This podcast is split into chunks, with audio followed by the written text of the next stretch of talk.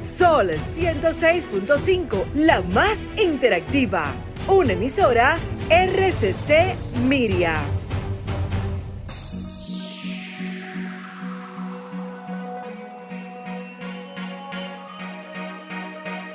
A continuación, por Sol 106.5, Arquitectura Radial, Diseño, Urbanismo, Ingeniería y todo lo referente a la construcción. Arquitectura Radial, con los arquitectos Luis Taveras y Gleinier Morel.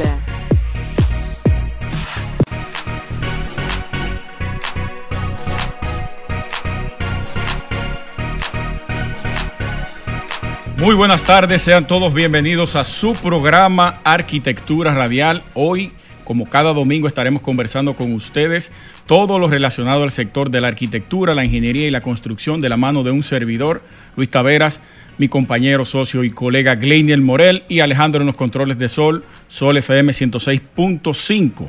Quédense en sintonía, señores, que hoy tenemos plato fuerte. Tenemos temas interesantes, tanto nacionales como internacionales, y hablaremos con una representante de Hábitat Dominicana por aquí, por Arquitectura Radial a través de Sol. También pueden vernos en vivo ahora mismo. Entre a su Instagram y vaya a Arquitectura Radial, que estamos nosotros en vivo transmitiendo a través de esa plataforma tan maravillosa. De esta manera, señores, inicia su programa Arquitectura Radial. Estimula tus sentidos, enriquece tus conocimientos. Arquitectura Radial. Muy buenas tardes a todos y como bien lo decía Luis, Arquitectura Radial acaba de dar inicio justamente ahora.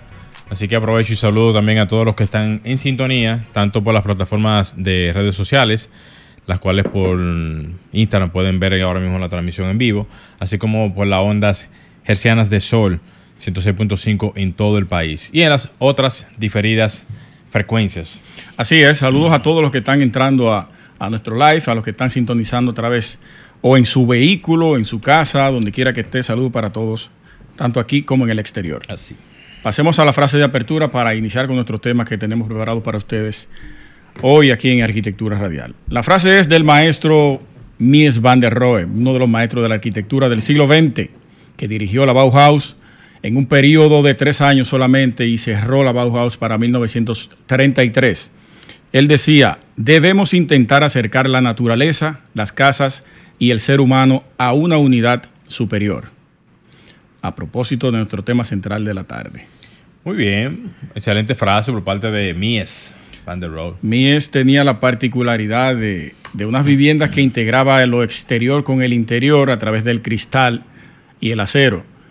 Eh, promovió durante su ejercicio profesional lo que fue la arquitectura internacional y se colocó a través de esta, cambiando totalmente el tema del diseño junto a otros maestros. Eh, esta arquitectura tan impresionante del metal y del, del cristal metal y el hormigón. Fue una hazaña de esos arquitectos de la época. Tuvieron la ventaja de iniciar y picar adelante.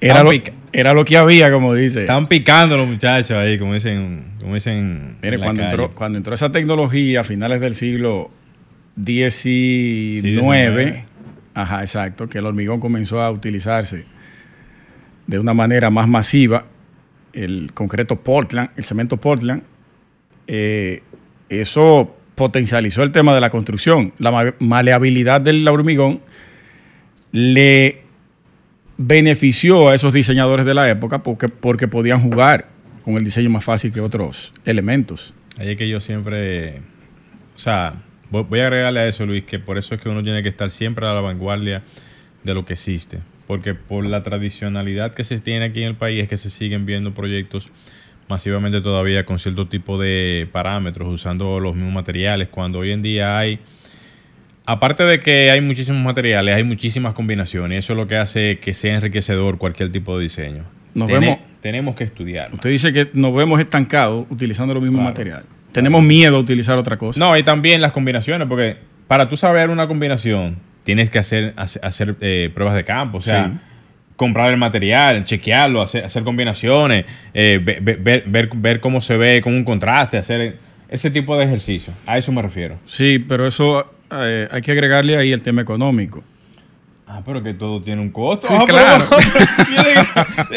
Oye, ahí que está, ahí que está el ejercicio. Cuando hablo de tema económico, Ah, es arriesgarse a hacer una inversión, como decía uno cuando jugaba bola, belluga, un B, a ver Oh, si tú le das a la bola que tú le quieres dar. Ahí que, ahí que está, ahí está el asunto. Sí, sí, todo es un riesgo. Todo es un riesgo. Sí, prueba y error, prueba y error, ahí es que tú te das cuenta. prueba y error. Sí. Entonces, ahí que está la diferenciación. Por eso que salen nuevas tendencias y tú dices, oh, pero ven acá, fulanito de tal. Sí. Arrancó todo y todo el mundo se va por ahí. La invitada de hoy tiene un tema importante a través de Hábitat Dominicana y es el tema del reciclaje, pero no me voy a adelantar a eso. Que yo Vamos, quiero a, que, vamos ella, a dejar que ella lo, que ella lo exponga. lo exponga. Sí. Miren, señores, quiero externar la invitación a todo el profesional que se encuentre en el distrito, la provincia del Gran Santo Domingo y provincias cercanas a la peña constructiva de este próximo jueves 29, 7.30 de la noche, en Casa 59, un restaurante ahí en Gascue. Estaremos conversando, estará con nosotros conversando el arquitecto urbanista Eric Dorrejo. Hablaremos sobre Pedernales, más allá de Cabo Rojo. También abordará el tema de el puerto de Manzanillo y los avances de mi frontera. Están todos invitados, 7.30 de la noche, en el restaurante Casa 59, ahí en Gascue. Así que, Peña. Constructiva, vamos arriba con todo lo que tenemos proyectado para este año. Le toca un trabajito duro a, a Eric. Es un muchacho. Un trabajito duro. Está trabajando tres provincias en la franja No es fronteriza. fácil. La vez que él vino aquí al, al programa, esto es algo muy breve, él estuvo diciendo que habían muchos pilotos, pilotos de colaboraciones con universidades para los estudiantes poder hacer levantamientos. Y una universidad de Estados Unidos de también. Estados Unidos, no, no recuerdo cuál fue ahora mismo. Creo que era Pensilvania. Si Y- mal no recuerdo. Y, Pensilvania. a- y aparte de todo eso, Luis, eh, decir que la, la- la primera parte, o sea, ese, ese levantamiento, es de ahí que se saca todo. O sea, nada de lo que se propone a nivel de, de que propuestas para Pelenales, para Samaná, que- Cabo Rojo, lo que tú, Esa quieras. información del terreno. Y por eso que tú ves tantas, eh, o sea, ahora mismo hay eh, eh, un retraso quizás en, en los levantamientos de, de- de casi to- todo lo, lo demás, porque eso toma tiempo. Mucho tiempo. Entonces, el trabajo que está haciendo Eric realmente es pura candela Y, ahora mismo. y comeable- incomeable, como dice. Así mismo es. Los intelectuales. Así mismo. También los quiero invitar a que entren a mi podcast, a mi canal de YouTube, LACT Arquitectura. Ahí tengo dos nuevos eh, podcasts. Uno que tiene que ver con la Apple Vision Pro de Apple, el, ese lente de realidad aumentada, a- que se proyectó o lo proyectamos nosotros, lo, busqué y lo investigué desde el punto de vista de la arquitectura y la ingeniería, cómo vamos a utilizar esa herramienta tan poderosa para el diseño BIM y el diseño CAD, tanto de interior como de exterior y la parte técnica de todas las edificaciones. Vayan a verlo, que ahí lo explico bien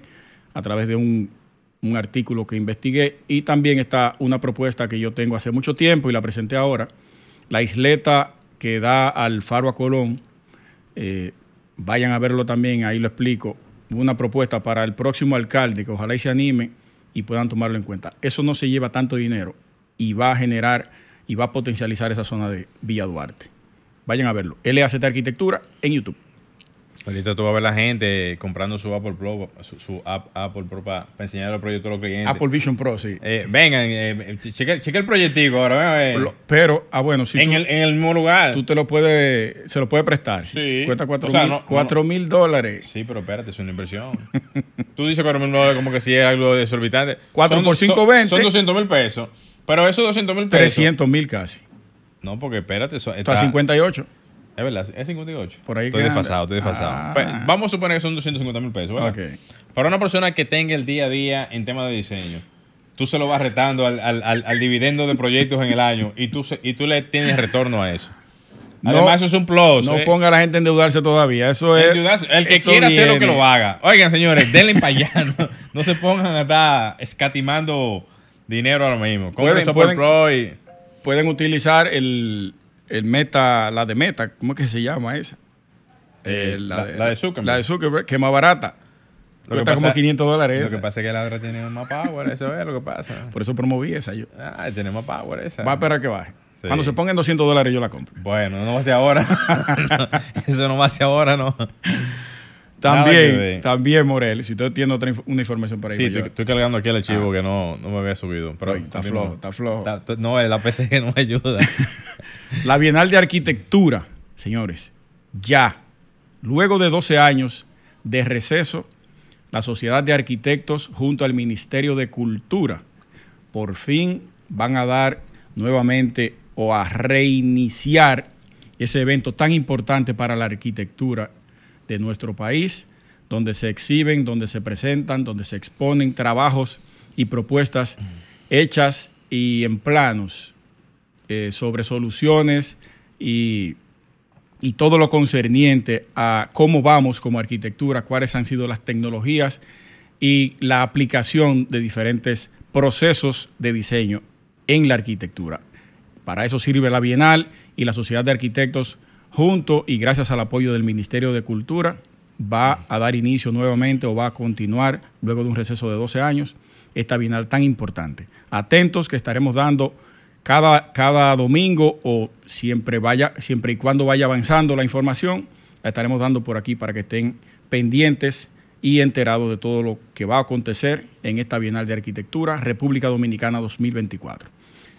La Sociedad de Arquitectos, encabezada por su presidenta Adis Osuna, que han dado un cambio significativo a esa institución junto a una serie de profesionales que están dentro de ahí, un equipo brillante que aunque no se sienta, se ha trabajado en la institucionalidad de esa sociedad de arquitectos para fortalecerlas y dar como esto, para poder tener esa personería jurídica, para dar soluciones como esta de la Bienal de Arquitectura, ese trabajo que se mantuvo bajo eh, bajo la palestra pública, bueno, pues ya está dando fruto ahora con esta bienal.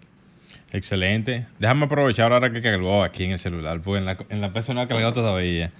Saludar al ingeniero Hugo Pérez, así también como al ingeniero Aibar, por la puesta en circulación en esta misma semana de lo que es Inconcreto.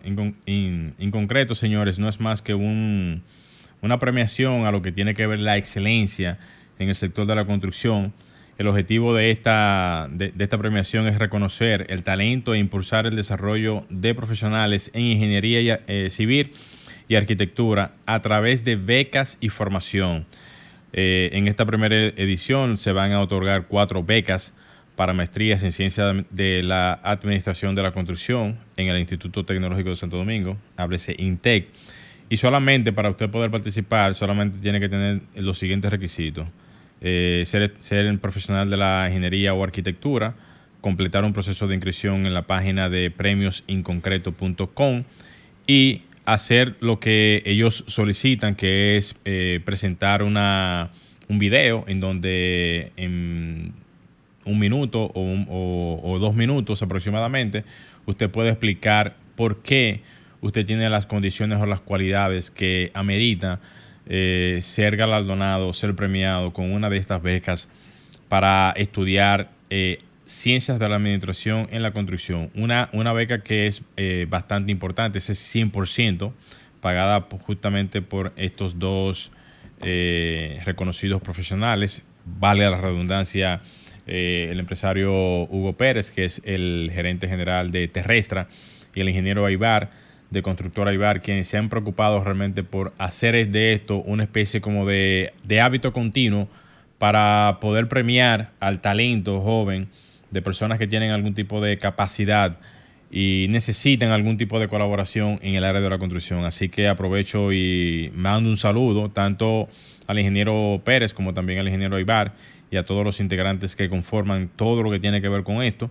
Y aprovecho también y saludo a la ingeniera Aneris Meléndez, al ingeniero Miguel El, Elaje, al ingeniero también Luis Sabot, también al ingeniero Alejandro José Fondeur, así también como a Lisa Ortega, Jorge Brown, al ingeniero Raúl Rizek, Cristina Medina, al ingeniero también bueno, sí, ya, ahí están Al salón completo está usted saludando. Sí, no, lo que pasa es que ellos son los que van a, integrar la mesa de jurados. De jurados.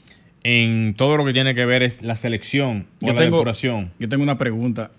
Eh, ¿Es tan simple como enviar un video y explicar por qué tú quieres tener no, esa... hay, hay otras informaciones que tienen... Yo pensé que era a través de un, de un proyecto. No, lo que pasa es que yo no, yo no tengo toda la información para no adelantarme nada, pero ellos, ellos lo que quieren es que las personas que tengan el interés de poder participar manden su información y digan en qué proyectos o situaciones se han trabajado y con cuáles cosas se han enfrentado para poder exponer las capacidades que tienen ellos propiamente en el, en el área y que así, cuando les toque ser eh, evaluados, ellos puedan entonces tomar eso como... No me especie- cuadra eso a mí. no, lo que pasa es que yo no te puedo decir realmente qué otras cosas van a considerar. Ok. Pues debería ser, vamos a evaluarte el- estos proyectos que tú tienes o este proyecto que tú tienes y de acuerdo a, a esto, a esto, a esto y a esto, tú cumpliste, bueno, pues tú ganaste esta vez. Bueno, yo no te puedo decir que tantas Es cosas son, más- pero, pero Ajá. realmente por ahí parte el asunto.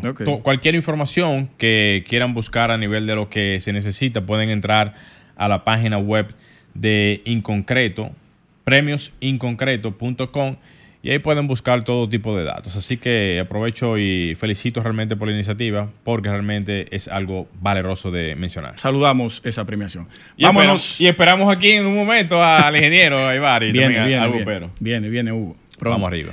Señores, no se muevan que continuamos en Arquitectura Radial. Vamos a la primera pausa. Estimula tus sentidos, enriquece tus conocimientos. Arquitectura radial. Continuamos en Arquitectura Radial. Señores, recuerden que pueden llamar aquí al, al teléfono de cabina al 809-540-1065. También escribirnos a nuestro WhatsApp arquitectónico al 829-630-8811. Vamos a pasar con el comentario del socio y colega Gleiniel Morel. Gracias, gracias, brother, gracias. Aprovechando y de inicio, eh, mencionarles a todos que para si, si tienen algún tipo de, inquietud o pregunta, lo pueden hacer llamando aquí a los números de cabina al 809-540-1065 para cualquier inquietud que tengan, ya sean de, del invitado que tenemos en la tarde de hoy o de cualquier otro tipo de tema que quieran aportar. Miren, señores, aprovechando y eh, me, voy a cir- circunscribir a una serie de temas que van de la mano con todas las nuevas posiciones de las eh, alcaldías que recientemente van a ocupar nuevas posiciones por diferentes incumbentes, algunas las repiten, otros van a ser eh, nu- nuevos incumbentes, que van a ocupar cargos que han sido electivos, o sea, han sido seleccionados para poder resolver o atender muchísimas de las situaciones. Hay que darle tiempo, hay que darle su espacio, hay que tratar de que las cosas se vayan manejando de la manera en que las situaciones o las posibles eh, soluciones se puedan ir dando en el tiempo. Pero hay algo que, conversando con un grupo de colegas, veníamos hablando y todavía entendemos que no hay como una especie de cohesión. ¿Cohesión en qué sentido?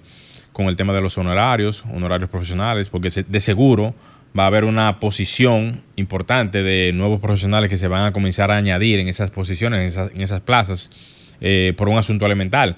Todo el que llega a una posición eh, de este tipo quiere ir con su grupo, su grupo de trabajo, que es el grupo que trabajó, es el grupo que, que se posicionó, y por lo tanto ahí entra un componente importante que es el componente de todo el equipo que tú llevas. Pero ¿qué pasa? El equipo que tú llevas de trabajo debe ser un equipo que, aparte de que sea competente, porque no es, eh, no es, que, no, no es que tú no lleves personas que puedan trabajar, pero aparte de que sean competencias, también deben, de, deben de conocer y entender cómo realmente se maneja un poco el tema de- del Estado y las instituciones por diferentes razones. Primero porque entonces después comienzan a ra- ralentizar los procedimientos.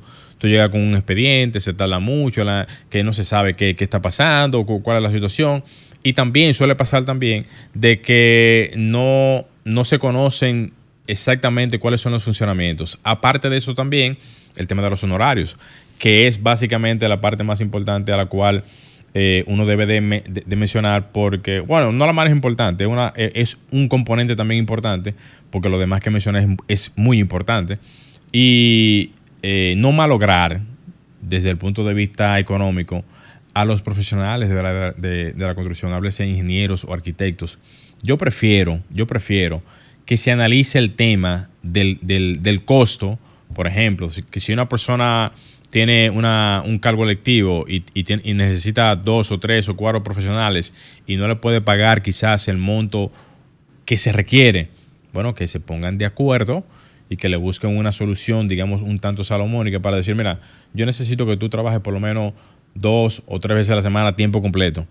y el otro tiempo eh, lo va a trabajar el otro profesional y que se puedan distribuir el tiempo, pero de una manera tal en donde la organización tampoco se pierda, pero que al mismo tiempo tampoco se pierda realmente el tema de la competitividad económica, que es importante porque al final debemos de cuidar nuestra clase y al mismo tiempo también nos vemos sumergidos a una serie de condiciones que hacen que uno entonces siga pensando en dónde es que queda la preparación, en dónde es que queda la, participación como, como, ente profesional, en dónde, en dónde que queda realmente todo ese esfuerzo y sacrificio que hace una persona para, para, poderse preparar, para entonces llegar a ocupar curules o posiciones en donde no sean representadas con el mismo tema de los salarios y también el tema de la parte económica de que hay condiciones que son muy desfavorables en algunas instituciones, que no tienen quizás los recursos y todo eso. Sí, eso uno lo entiende, pero con el tiempo uno se da cuenta de que también ese tipo de cosas deben de cambiar.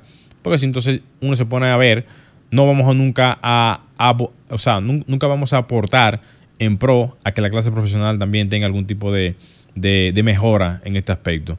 Ahí pudiese existir una especie de, de colaboración entre diferentes instituciones, ya que muchas veces, eh, vamos, a, vamos a suponer, si Obras Públicas tiene un personal que es un personal que eh, trabaja para cierto tipo de, de, cosas, o quizá el Ministerio de la Vivienda también tiene un personal que trabaja para ese tipo de cosas, que si no tienen el personal o no tienen la experiencia, bueno, que le transmita, mira, yo te voy a mandar a fulano de tal para que te ayude en, en, tal, en tal posición. Eso es en dado caso de que no cuenten con algún personal que tenga la experiencia o que maneje cierto tipo de áreas para poder tener un mejor desenvolvimiento.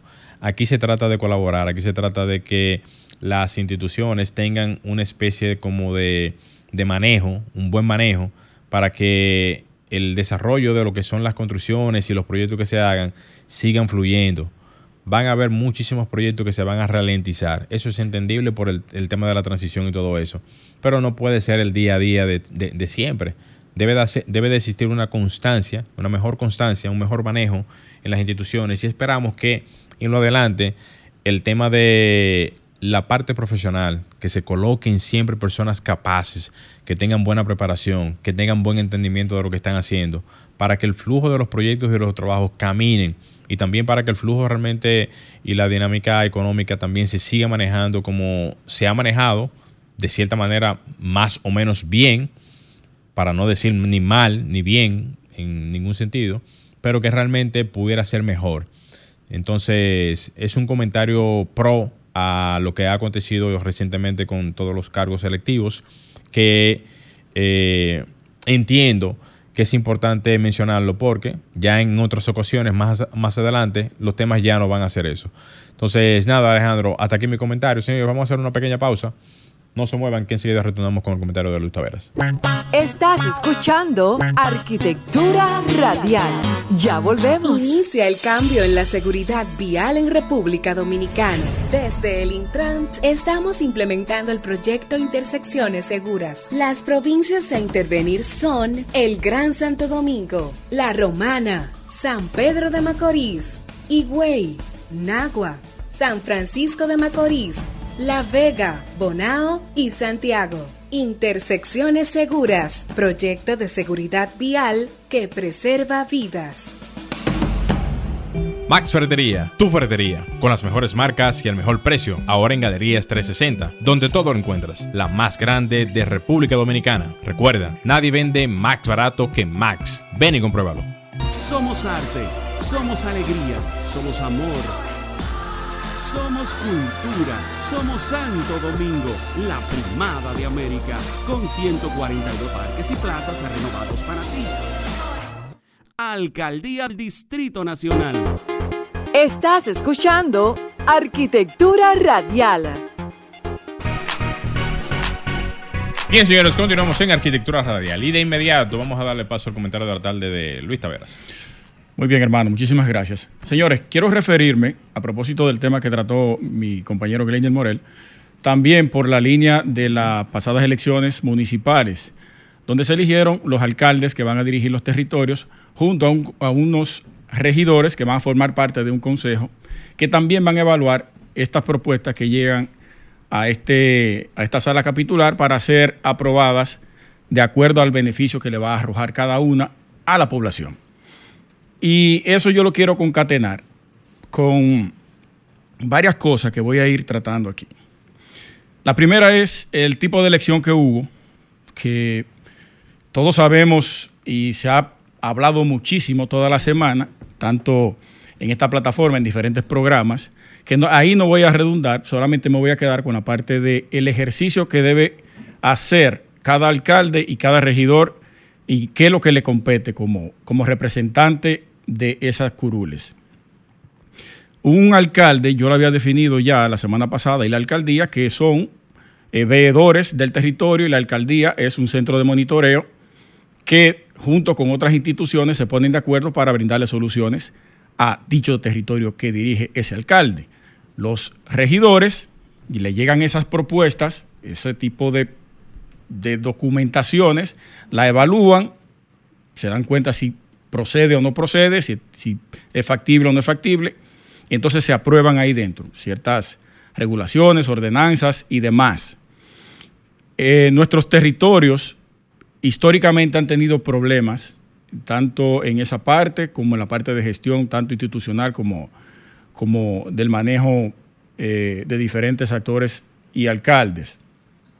Hay un asunto que surgió nuevamente y tenemos ya más de un año hablando sobre eso y que ya no aguanta más análisis, ya no aguanta más propuestas y ya no aguanta más ejemplos, que tiene que ver con el manejo del territorio y son las eh, susodichas juntas del puente Duarte, que las voy a mencionar. ¿Por qué? Porque tiene que ver directamente con quienes tanto manejan el territorio como quienes dirigen la parte de infraestructuras de nuestra ciudad, que es obra pública. Eh, está en una parte aérea. ¿Le pertenece a Santo Domingo Este o le pertenece al Distrito Nacional? No sabemos, porque está en un puente, está sobre el río. ¿A quién le pertenece? ¿Cuál es la jurisdicción? Obras públicas, perfecto. Pero no hay una, un capítulo dentro de alguna de esas alcaldías que pueda generar algún tipo de presión, de, de fiscalización, para que esto se trabaje como debe trabajarse las alcaldías no tienen la potestad o, valga la redundancia nuevamente, la jurisdicción para entrar en este tipo de fiscalización, para que obras públicas, ya que sus profesionales no tienen la capacidad de supervisión ni de fiscalización, porque está demostrado con esas simples juntas, eh, que venga otro órgano, que venga otra institución a velar por esto. Y yo como profesional de la arquitectura, que a nosotros nos dan dos urbanismos, tenemos noción de lo que es ciudad. las ciudades son la suma de arquitecturas. Entonces eso es lo que nosotros hacemos a diario. Uno hace una mala arquitectura, bueno, pues se refleja en la ciudad. Y así sucesivamente. Nosotros vemos las cosas diferentes a quienes están dentro de algunas instituciones.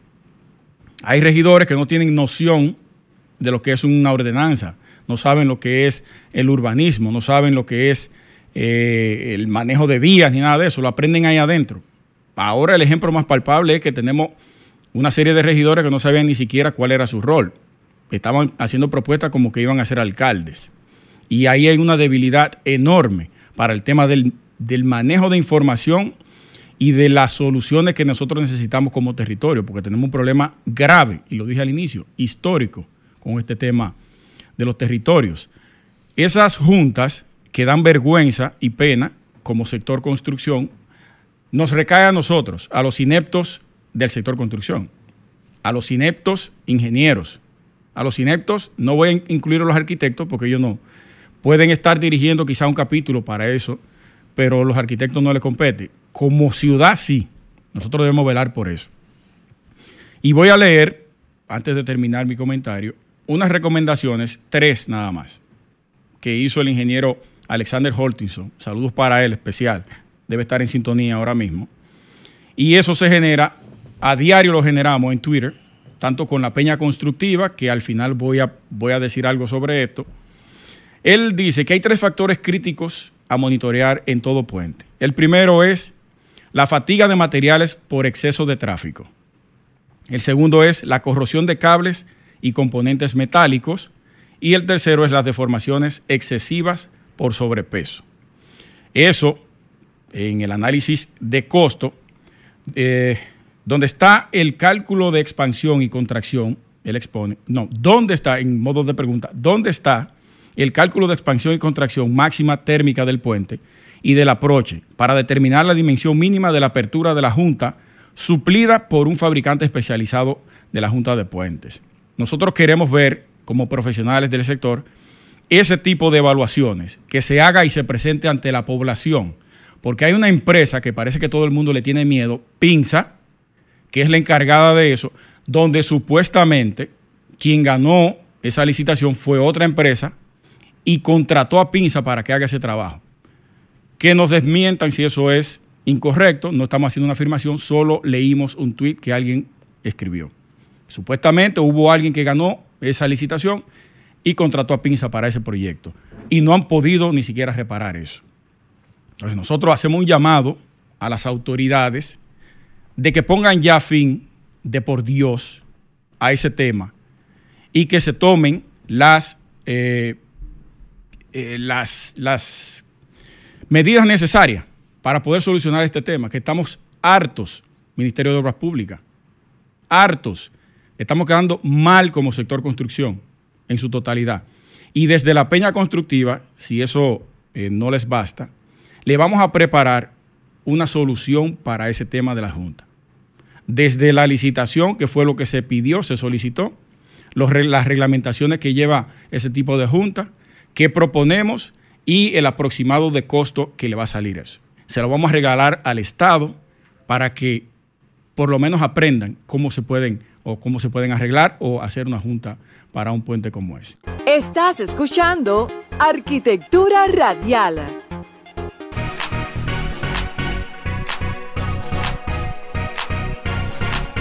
Bien, señores, continuamos en Arquitectura Radial y ya tenemos el plato fuerte de la tarde de hoy. Con nosotros Gina Vera, Vera, ¿verdad? Sin, sin ese. Gina Vera, gerente de desarrollo de recursos y comunicaciones de Hábitat Dominicana. Gina, bienvenida a Arquitectura Radial. Bienvenida, licenciada. A ustedes las gracias. gracias a ustedes por la invitación. Desde Hábitat, pues un honor estar aquí presente como institución sin fines de lucro que somos, eh, dedicado al tema de la vivienda adecuada. O sea que muchísimas gracias a ustedes. Qué bien, qué bien. Primera vez que tenemos aquí una representación de, Hábitat Dominicana. Hace tiempo que queríamos. Y nos place realmente porque Habitat tiene que ver completamente con todo el sector de nosotros, sector de la construcción, sector vivienda, sector proyectos. Y qué bueno tenerte por aquí porque así podemos platicar de muchísimos temas. Así es. Bueno, el tema de la vivienda social tiene muchos ejes por el cual podríamos eh, trabajar. Eh, Súper contentos de estar aquí para poderle comentar acerca de nuestros logros del año pasado. Habitat tiene más de 38 años en el país, somos institución internacional, más de 70 países del mundo y esta red ¿Más de cuánto? 70, países del mundo. Y esa es parte de nuestra riqueza como red porque obviamente hay un intercambio. Nosotros, en primer lugar, hacemos más intercambio con los países que están en Latinoamérica y el Caribe, que tienen un contexto muy parecido al nuestro. Y luego ya eh, pues se hacen foros eh, donde si hay participación eh, de parte de, diferentes hábitats a nivel del mundo, donde podemos dar a conocer nuestros resultados. El año pasado nosotros logramos eh, más de 17.500 personas que pudimos... 17.500 personas en nuestro, en nuestro programa. ¿Personas o familias? Personas. Personas, que pudieron eh, ser beneficiadas a través de nuestro programa de acceso a crédito o financiamiento, que es, pudiéramos decir que es un 90% de lo que hacemos, y el resto que ya son para personas de muy escasos ingresos que ya obtienen un subsidio, ¿verdad? Eh, por ejemplo, con cambios de piso de tierra por piso de concreto, que es uno de nuestros programas eh, estelares de este año. Que lo hacía anteriormente, digo, y perdona, eso lo hacía era eh, esta institución que la quitaron realmente ya anteriormente, donde estaba Giovanni Escoto. ah, el INVI. El INVI. Sí. Nosotros hacemos cambio de piso de tierra por piso de cemento, una iniciativa regional eh, que tiene nuestra oficina de, de eh, nuestra oficina regional, Habitat para la Humanidad. Nosotros queremos lograr 100.000 pisos eh, dentro de cinco años en toda la región. Nosotros como dominicana queremos alcanzar 10.000. El año pasado ¿cuánto van? llevamos 500, pero vamos estamos empezando un programa con el Ministerio de la Vivienda, que es nuestra sectorial. Ustedes saben que las asociaciones sin fines de lucro reportan a una sectorial. Esa es nuestra sectorial y vamos a estar trabajando con ellos eh, unos pisos para Anteriormente era el INVI, ¿verdad? Correcto, ¿Estos pisos qué dimensiones tienen? Tienen más o menos el promedio que hemos visto a nivel nacional entre 35 y 45 metros cuadrados. Es mucho. Si multiplicamos 500 por 35, no, o sea, un número significativo, metro cuadrado de Es mucho y es poco al mismo tiempo. Porque son viviendas pequeñas, económicas. Sí, son viviendas, eh, como son subsidios, son viviendas de personas de escaso ingreso, que generalmente nuestro público me entra de 1 a 5 salarios mínimos de ingreso familiar, donde estas familias pueden obtener y eh, aplicar a nuestro programa. Antes de entrar en, otro, en otros detalles. Ajá, porque yo me quería quedar con la parte del eh, no, financiamiento. Eso, mismo era, justamente eso mismo era. Para que cuando pasemos a otra parte esa parte la dejemos ya como una impronta para toda la audiencia que quiera y, quiera eh, eh, acercarse a Habitat. ¿Cómo la gente puede acceder a este tipo de recursos? Sí, bueno, son dos modalidades específicamente. Para el caso de los créditos, nosotros tenemos alianza con instituciones de microfinanza como Copaspire, Banco BHD, Banco Ademi, eh, Vision Fund, entre otras, donde las familias pueden acceder con nuestros aliados financieros a poder mejorar su vivienda. Adicionalmente, en estos programas nosotros trabajamos con los, con los promotores eh, de crédito para que también las familias reciban la asistencia técnica en construcción, que es nuestro valor agregado, ¿verdad? Zapatero a su zapato, y que cuando vayan a hacer algo estructural, pues cuenten con la asesoría de un nuestro ingeniero para poder hacerlo bien. O sea, más que facilitar el acceso a crédito como institución, nosotros queremos que la familia construya de una manera adecuada y si van a hacer su vivienda de una manera progresiva que puedan asesorarle de nuestro equipo porque para que usted va a tumbar esa pared, si usted la va ahora a financiar y luego la va a tumbar, usted está eh, duplicando, duplicando un esfuerzo, o sea, ese no es el sentido. Entonces, por eso es importante verlo desde la, de la función de la familia, de su visión, de cuál es su mejora que usted quiere ir haciendo paso a paso, como se llama el proyecto, construyendo esperanza paso a paso, y poder hacer eh, que el ingeniero le ayude a crear eso. Entonces, eso es de la forma del, del financiamiento. Ahora, ya cuando son subsidios, que son proyectos que se hacen en las comunidades donde estamos presentes, actualmente eh, en, San Cristóbal, Atomayor y El Ceibo, que es donde está ese proyecto de, pisos, de cambio de pisos, pues ahí se hace con un trabajo desde la comunidad, con los líderes comunitarios, la junta de vecinos, las iglesias, junta de madre, entre otros, donde ellos seleccionan las familias eh, donde están esos proyectos. ¿Hay algún tipo de diseño establecido cuando se va a iniciar de cero una, eh, una vivienda. Sí, en el caso, por ejemplo, de, de, nuestra vivienda completa, pues sí esas viviendas ya tienen un, un diseño prehecho, ¿verdad? Donde las familias acceden al mismo. En el caso ya cuando son eh, mejoras que las familias han ya empezado a hacer, como el caso de crédito, yo diría que una gran parte de ellas ya ha iniciado su vivienda y donde Habitat ya interviene, uno, aseguramos a ver si la casa estructuralmente está segura, porque no podemos seguir construyendo. Financiarte la muerte ahí. Si, si no está segura, o sea que si en ese caso el ingeniero verifica ese punto y, asegura que la, vivienda está eh, construida adecuadamente para continuar al, segundo paso. Y eh, en ese tenor, si ya son pisos, pues en ese caso, pues eh, ya las estructuras generalmente igual están, están realizadas eh, para eso. O sea que básicamente sería la vivienda completa que está disponible en San Juan y Aso actualmente, que ya son viviendas de blog con su con su plato y son violinadas algunas por un tema de acceso. ¿Cómo definen la zona? ¿La definen por algún tipo de información, algún dato? Porque es importante saber cómo llegan hasta esos puntos. El levantamiento. El levantamiento de información. O sea, ¿qué, qué, qué, depuración se hace para eso? Nosotros actualmente estamos trabajando en ocho, en ocho provincias de nivel nacional. Santo Domingo Norte, Santo Domingo Oeste, San Juan, Azua, San Cristóbal, Tomayor, El Ceibo, Montecristi. Esas son las ocho zonas donde estamos actualmente, aunque hemos estado en 17 de, de totalizar. La mayoría del sur. Sí, mayormente del sur. Uno, porque son una de las zonas con mayor niveles de pobreza, donde han sido priorizadas por parte del gobierno. Eh, por ejemplo, en los programas que trabajamos con el Ministerio de la Vivienda, igualmente se hacen así, son zonas priorizadas eh, por parte de los planes gubernamentales. Y ya los otros son, eh, Habitat tiene años trabajando en el sur del país, iniciamos inclusive en el sur, eh, como, como parte de la solicitud que la comunidad le hizo a Habitat Internacional para poder estar en, en esta zona. Entonces, y por ser una zona deprimente claro.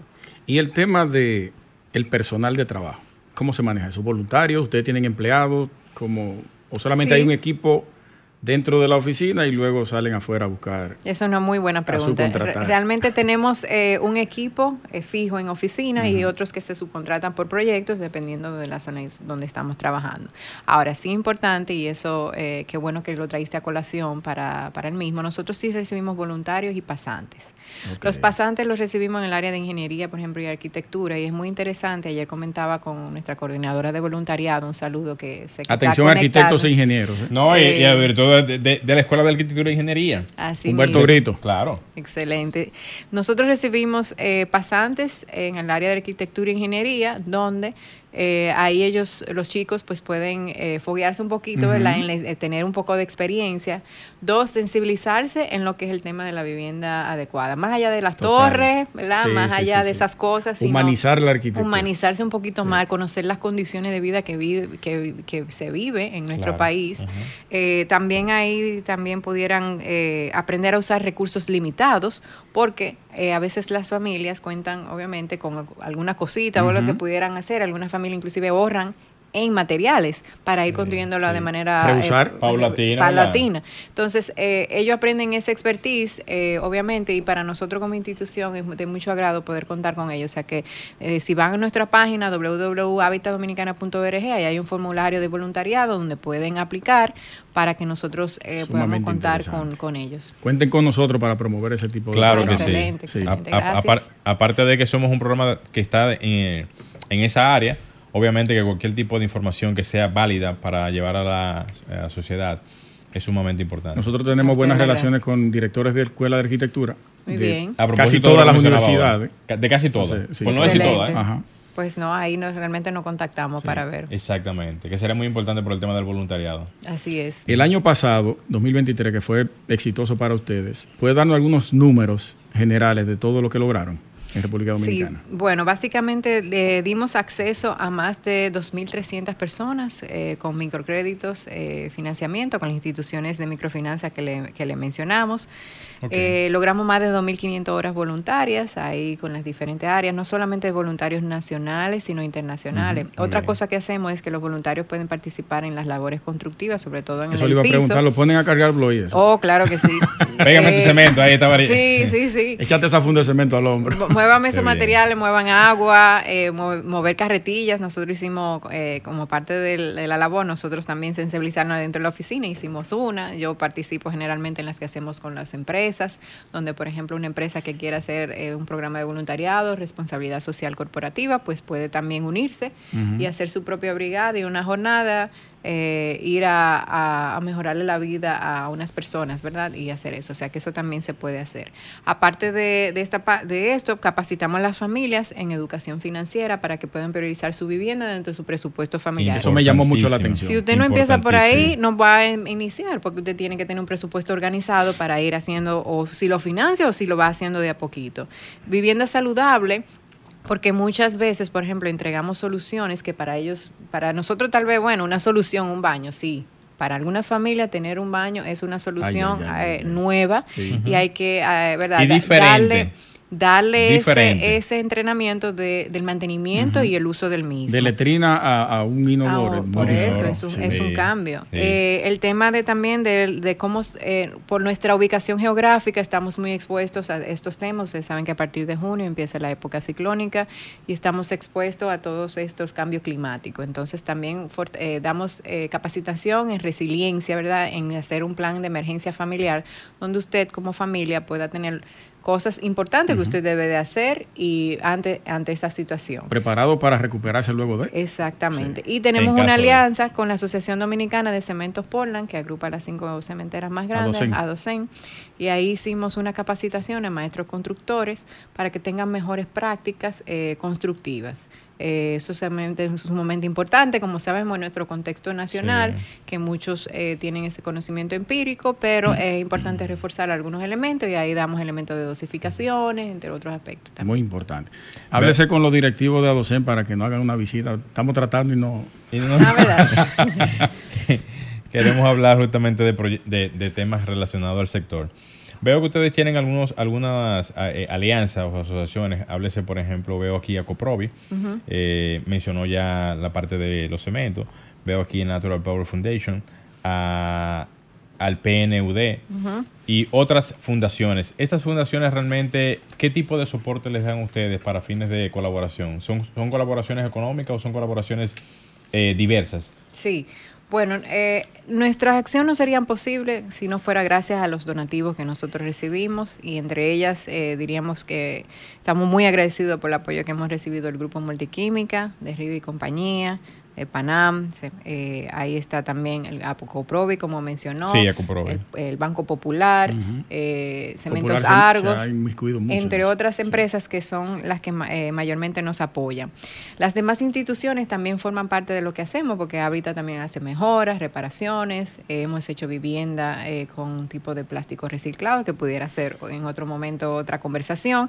Y en el caso, por ejemplo, de estas instituciones, pues han colaborado, hemos hecho un trabajo en conjunto, Habitat parte de su misión es convocar a la gente para construir comunidades, viviendas y esperanza, ¿verdad? Y así mostrar el amor de Dios en acción. Nuestro rol como institución es el catalizador del, sector de vivienda y unar esfuerzos. No vamos a lograr esto solo y por eso la unión de esfuerzos con otras entidades, de otras fundaciones que también tienen eh, el mismo sentir de desarrollar las comunidades, pero tal vez su expertise no es el tema de la vivienda, pues ahí entra Habitat, que obviamente es nuestro core, para poder trabajarlo en conjunto. Nuestro aporte, nuestro aporte va a ser la promo.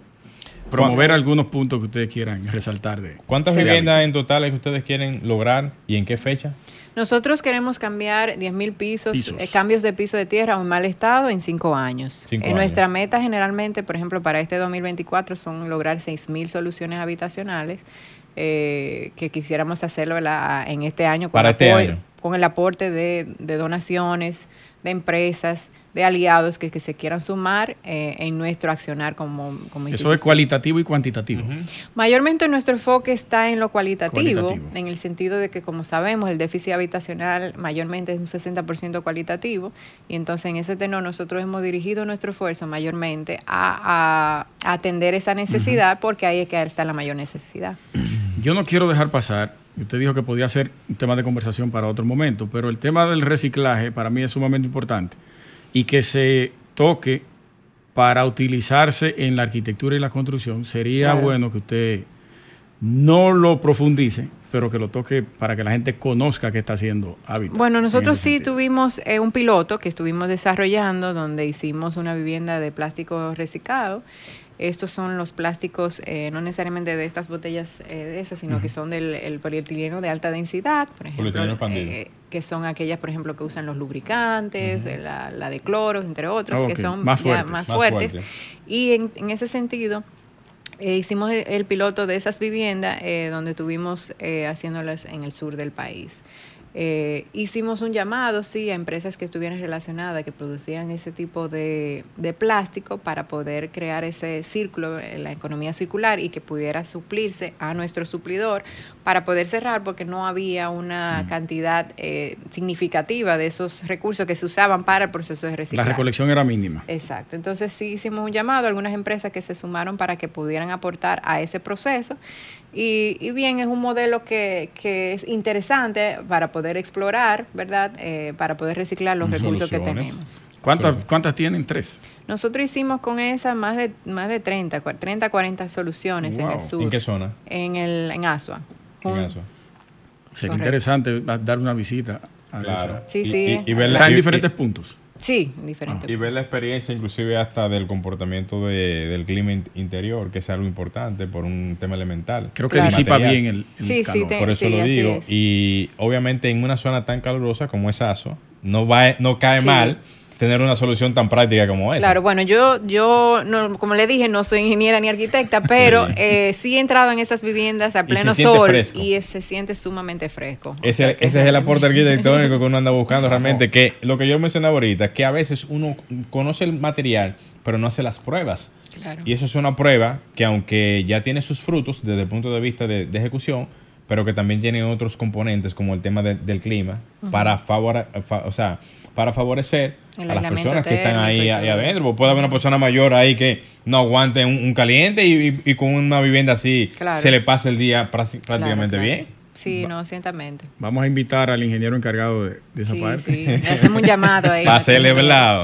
su respectiva participación. Ahí. ¿Qué, otros avances ha tenido Habitat? Bueno, qué, se proyecta para este año? Bueno, para este año eh, queremos continuar cambiando esos eh, pisos de tierra por piso de cemento. Las estadísticas muestran cómo el cambio de piso de tierra o mal estado a piso de cemento aumenta un 36%, 96% el desarrollo cognitivo. ¿Han tenido alguna información que pueda indicar el porqué de de esto? Eh, bueno, sí, nosotros tenemos estudio como una iniciativa regional eh, de la Universidad eh, de Estados Unidos, en California, sobre, sobre cómo el cambio de piso tiene estos impactos a, a, la población en general, como le decía, un 36-96% en el desarrollo cognitivo de los niños. ¿Por qué? Porque los niños muchas veces cuando están en este estado de, de pequeñito, ¿verdad?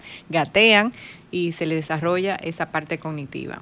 También una reducción en 52% de la depresión, niveles de estrés 45%, sin mencionar un 70% de reducciones de infecciones parasitarias. La salubridad. La salud, sobre todo. Eh, tuve el, privilegio de visitar alguna de nuestras familias. Por ejemplo, recuerdo muy bien el caso de Doña Eusebia, es una señora mayor, más de noventa y pico de años. Y para ella el cambio de piso de tierra por piso de cemento significó seguridad. ¿Por qué? Porque ella decía las plagas entraban de noche porque se entraban por los hoyos y no podía dormir bien. O sea, una señora mayor que no puede dormir de una manera correcta, pues para ella este cambio significa seguridad. Para otras familias, ¿qué puede significar? Bueno, un tema, tema de salud. Por ejemplo, en el caso de, de Ana Belkis, que estuve visitándola en Sabana de la Mar recientemente, ella decía cómo para ella era mejor ahora tener ese piso porque su nietecito, que se le dejaba a su hija en su casa, pudiera, pudiera estar en su casa sin estarse comiendo la tierrecita y que le ocasionaba problemas de salud y gripe. Entonces ahí tenemos un cambio.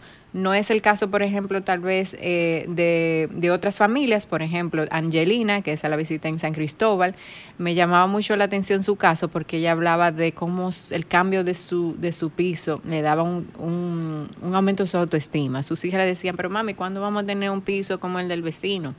Cuando que vamos a tener nuestra casa bonita para invitar a la gente. Entonces, eso realmente le da dignidad eh, a las familias. Y, nada, seguimos abogando para continuar eso y continuar dando acceso a crédito para las familias que servimos. Eso genera un impacto increíble. Por, eso el tema de la parte psicológica realmente en ese tipo de, de, de escenario. Uno vive en una burbuja pero cuando uno se va a esas realidades, aterriza automáticamente. De una vez se le baja. Se sensibiliza. Todo eso sumo que uno tiene en la cabeza. No, espérate. Usted necesita darse un baño. Yo. No, ¿cómo así? bueno, lo invitamos, sí, eh, ya, que, ya que está ahí, ¿verdad? Hicieron ese llamado, pues a unirse a una de nuestras construcciones y que ojalá pueden irse ahí a, construir con nosotros y cambiar piso de tierra por piso. Me invitan y yo voy. Vamos a vivir esa eh, experiencia. queda apuntado. un día porque mi espalda no sirve. A la audiencia ahí, ya saben. Llegamos a la parte final, Gina. Un placer para nosotros tenerla por aquí. Esperamos que este año, dentro de los avances que vayan teniendo, podamos recibir información y poderla brindársela a toda la audiencia. Así es, a ustedes las gracias. A ustedes las gracias por recibirnos eh, como institución, muy contentos de estar aquí en este espacio tan eh, importante para nuestro sector y esperamos poder volver eh, prontamente. Así será. Un saludo a Ramón Lora, que es el enlace. Hey, Ramón. que, está por aquí también. No se puede quedar y también a la joven también que la acompaña. ¿Cuál es el nombre de ella? Ah, Daniela. Muchas Daniela. Gracias, Saludos para ti, Daniela. un placer. Y un saludo para aire, obviamente. sí, señores, llegamos a la parte final de Arquitectura Radial. Ha sido un placer y un honor estar un domingo con ustedes nuevamente. Eh, un servidor Luis Taveras, Gleinier Morel y Alejandro en los controles. Se verán nuevamente el próximo domingo. Hasta pronto.